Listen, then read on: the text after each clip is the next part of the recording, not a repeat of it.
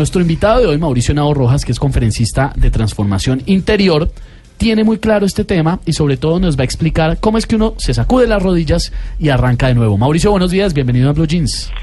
Esteban, buenos días y para todos los compañeros de la mesa un gran abrazo y a los oyentes, qué rico acompañarles en este domingo. No, qué rico además eh, que se pega esta madrugadita con nosotros para hablar de este tema, para resurgir de nuevo. A todos en la vida nos tocan momentos duros y hay gente, no la estoy juzgando, pero que elige quedarse ahí, estancada y que no sigue la vida. Sí, estamos de acuerdo, Esteban. Usted mencionaba ahorita el tema de, de volver a nacer y el tema de aprender a vivir y resulta que me hace usted acordar de una historia que alguna vez leí. Le preguntaban a un sabio que cómo hacía para estar siempre sonriente, para nunca sufrir. Un hombre que sufría mucho le, le preguntaba eso al sabio. Y pues ese sabio le preguntó, le preguntó, no, le respondió con mucho cariño y amor que hacía muchos años había elegido dejar de sufrir y que cada mañana que abría sus ojos se preguntaba cuál era la elección que iba a hacer en ese día. Y se preguntaba entre dos opciones, o elijo el sufrimiento o elijo la dicha. Y el sabio dijo, a partir de hoy voy a elegir la dicha porque me la he pasado mucho sufriendo. Y el sufrimiento no sirve absolutamente para nada. Para lo único que el sufrimiento sirve es para mostrarnos que no sirve. Es así de sencillo. Claro, total. Entonces, cuando tomamos esa decisión, pues vamos dándonos cuenta que podemos volver a nacer, pero todo parte de una decisión, más que de una idolatría eh, que nos lleva al ruego y no tomamos acciones de darnos cuenta que hemos elegido sufrir. Todos somos eh, en algún momento aporreados por situaciones de la vida que tienen un sentido, pero eh, entre sobrepasarlas y quedarse sufriendo hay una gran diferencia y nos hemos acostumbrado a sufrir mucho y ahí está yo creo que el quid del asunto. El, El- sufrimiento es opcional. El sufrimiento es opcional, pero bueno, Mauricio, una persona, por ejemplo, que en este momento esté pasando por una situación difícil, puede decir, no, pues muy fácil decirlo, ¿no? Facilísimo, allá el experto dice, el experto, allá el señor dice, eh, pero en realidad, ¿qué le puede decir usted a una persona, por ejemplo, que en este momento está pasando por una situación difícil y que dice, no, yo no elegí sufrir, es que me tocó sufrir? Eh, mire Esteban, usted tiene toda la razón y quien diga que es muy fácil decirlo también tiene toda la razón. Es más, yo también lo he dicho muchas veces, claro, es muy fácil decir que hay que aprender, es muy fácil decir que todo tiene un sentido, es muy fácil decir que hay que aprender de los errores, claro, y tienen toda la razón, es muy fácil decirlo. Lo difícil está en hacer la tarea, pero es necesario hacer la tarea. ¿Cuál es la tarea?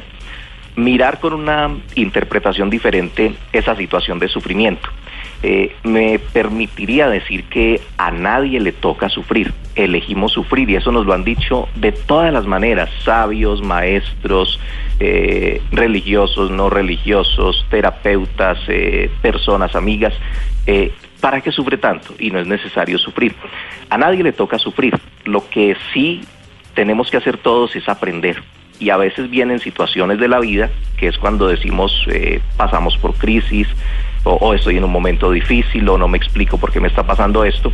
Normalmente, eh, y digamos que en nuestra cultura hay acuñada una palabra, pues que no es la correcta, pero de esa forma es que lo decimos, y es estoy en una prueba de la vida, vamos a ver cuándo supero esta prueba.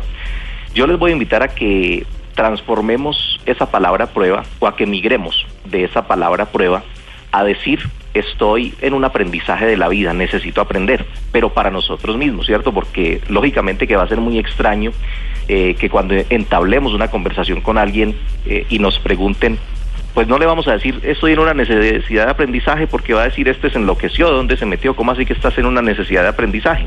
Vamos a decir simplemente para la cultura sí, estoy pasando por una prueba, estoy aprendiendo, estoy mirando esto con otros ojos. Eh, recuerdo haber leído recientemente una frase muy linda, eh, creo que es de, de Anthony de Melo, Esteban, decía, mire, para cambiar y para crear algo nuevo hay que estar dispuesto a ver algo diferente. Uy, Pero claro. como estamos tan tan dispuestos o tan predispuestos a ver las cosas como siempre las hemos visto y a interpretarlas de la misma manera, por eso es que vemos, sentimos y se manifiesta la vida de la forma en que se manifiesta. Claro. Otra forma de decirlo sería, eh, así como uno decide ver la vida, así resulta la vida para uno. Y eso es muy cierto, se puede verificar fácilmente en lo que experimentamos cotidianamente. Mauricio, eh, hay personas que toman la decisión de generar actividades diferentes. ¿Puede eso ayudarme a parar en ese, en ese sufrimiento que tengo? ¿Es encerrarme en otras cosas que me permitan olvidar o definitivamente para dejar de sufrir también tengo que hacer todo un, un, un duelo? Eh, en vez de tratar de olvidarme y sacudirme de las cosas, porque se dice que, muchas veces cuando tratamos simplemente como de echarle tierra, lo que sucede es que eh, no vivimos el duelo que tenemos que vivir de ciertos sufrimientos, y pues sabemos que con todo sufrimiento se vive un duelo. Bueno, digamos que el hacer actividades en medio de una situación difícil, cambiar de actividad, de estar en un entorno diferente, es una ayuda grandísima y sobre todo porque nos cambia nuestro nivel de energía mental, nuestro nivel de energía emocional y nuestra disposición. Y diríamos que eso ayuda como a ir quitando todo ese musguito que dejamos crecer que traducimos en dolor y en sufrimiento. Ahora, cuando salimos de esa actividad, volvemos entonces a conectarnos con el pensamiento de lo que me está pasando, de lo que estoy viviendo. Y es ahí donde viene algo clave y fundamental que deberíamos decidir, y es un diseño. Todo cambio necesita un diseño. ¿Un diseño de qué? Un diseño de vida. Si sufrimos por una relación, pues tendríamos que mirar entonces cuál va a ser mi diseño para el aprendizaje siguiente. Me explico de otra manera. Si sufrí porque no me entendí con alguien, tendría yo que preguntarme, ¿y qué fue lo que llevó a no eh, llevarme bien con ese alguien? De pronto nos faltó comprensión, de pronto nos faltó dar más a cada uno, de pronto nos faltó actuar con más sabiduría y con menos reactividad. Entonces en mi diseño de vida tendría que estar dejar de ser tan reactivo, claro. dejar de ser tan incomprensivo, eh, aprender a asumir y aprender a dar lo mejor, pero como diseño.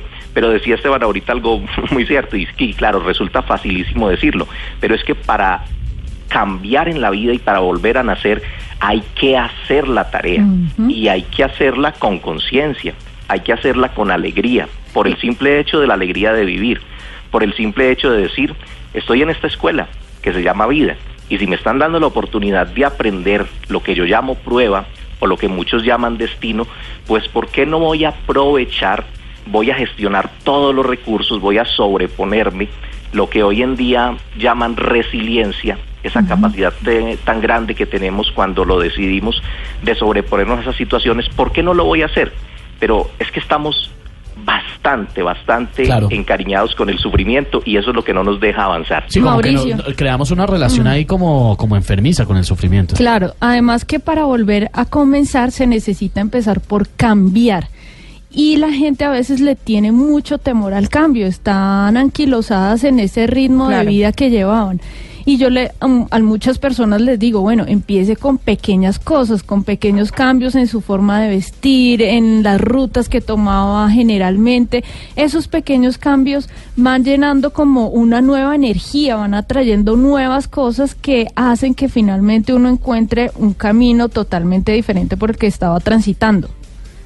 Estamos de acuerdo. Eh, es importante que tengamos momentos a solas para, para esos pequeños mm. cambios. A mí me gusta mucho eh, hacer un ejercicio que es sencillo y facilito de hacer. Sentarnos a hablar con nosotros mismos, tomarnos un café, sentarnos en cualquier rinconcito de la ciudad o en nuestra propia casa, eh, a tomarnos un café con nosotros mismos y a conversar de forma amorosa, a preguntarnos a nosotros mismos ¿Qué siento? ¿Qué me duele? ¿Por qué te duele? ¿A qué te recuerda este momento? ¿Qué más podríamos aprender? ¿No se siente uno como raro, Mauricio, ahí como hablando solo? Eh, bueno, eh, podría, podría uno sentirse raro, pero es que fíjese que hablar solo, Esteban, es más normal de lo que parece. Y es, necesario. Lo que pasa es que ahorita como que la gente está siempre rodeada de muchas personas, siempre tenemos el celular que nos está emitiendo ruidos todo el tiempo y no tenemos ese espacio de reflexión para nosotros mismos y eso es supremamente importante. Mucha gente a veces dice, bueno, pero Dios no me responde. Yo le pregunto y no me responde. ¿Cómo le va a responder si nunca está dispuesto a abrir su mente, su corazón para escucharlo? Mire, lo que ocurre es que eh, pensamos que la respuesta es la que nosotros queremos escuchar en cualquier cosa de la vida. Tú le preguntas a, a alguien eh, a quien vas en busca de ayuda por una situación específica y esa persona te puede dar herramientas, te puede dar información. Y tú sales de esa charla y otra persona te pregunta cómo te fue, qué te dijo tu amigo o qué te dijo el terapeuta. Y tú le respondes, pues la verdad no me dijo nada, no me dijo nada interesante. Y resulta que pudo haberte dicho muchas cosas, pero tú estás esperando es la respuesta que tú quieres escuchar. Ahora, yo cuando hablo de... Cierto, totalmente de, cierto. De comunicarse con uno mismo y de hablar solo, pues hay que tener también cuidado, por supuesto, porque imagínese usted en un café con 50 mesas llenas todas. Uno hablando solo. Y usted pues hablando en, en voz alta. Mm, buenísimo. Eh, ¿Qué, ¿Qué, eso. quiere? ¿Quiere un capuchino? Claro, entonces... bueno, podría- Tómese un capuchino, yo lo invito. yo Yo pago. podría llevar a malas interpretaciones. Entonces, en esos casos, eh, interioricémoslo. Entonces, a través de nuestro pensamiento, pero en un diálogo consciente, no en ese diálogo tóxico que mantenemos y que nos hace que el dolor, valga la redundancia, duela más. Entonces, un diálogo amoroso y un diálogo consciente de permitirnos abrir el corazón y abrir la mente a interpretar la vida de una manera consciente, que en pocas palabras esa, esa sería la sabiduría de la vida, aprender Totalmente. a interpretar la vida de forma amorosa. Total. Y la Claro. autoobservación. Sí, eh, Si uno auto- se cuestiona y no eh, trata de analizar lo que le está pasando, pues no, no, no, o sea, le queda muy difícil eh, hacer como un diagnóstico del problema y echar para adelante o planificar algo. Venga, Mauricio, pero igual uno a veces tiene como su forma de matar sus propias cucarachas, ¿no? Y hay quienes las matan en soledad y hay otros que las matan hablando y hablando y hablando y hablando y hablando, ¿no? Y ya se liberan. ¿no? Matemos nuestras propias cucarachas. ¿no? Es que definitivamente renacer, volverse a volver a, a reinventarse, Empezar. valga la redundancia, volver a empezar, no es tan sencillo. Pero hoy Mauricio Henao Rojas, nuestro conferencista en transformación interior, nos está ayudando a entender. Uno es el que elige sufrir. Sí, es bueno una lloradita para el arranque, sacar las cosas del sistema, pero hay que levantarse y eh, empezar de nuevo. Vamos a hacer una pausa muy rápida, Mauricio, pero en un momentico le quiero preguntar sobre cómo vencerlo, cómo vencer este tema para personas que ya se quedaron ahí y que hasta como que se enamoran de su situación. Como, no, yo ya de esta no salgo, ya mi vida es así, ya los otros pueden, pero yo no. Y Mauricio, yo creo que sí nos tiene el secreto. 836.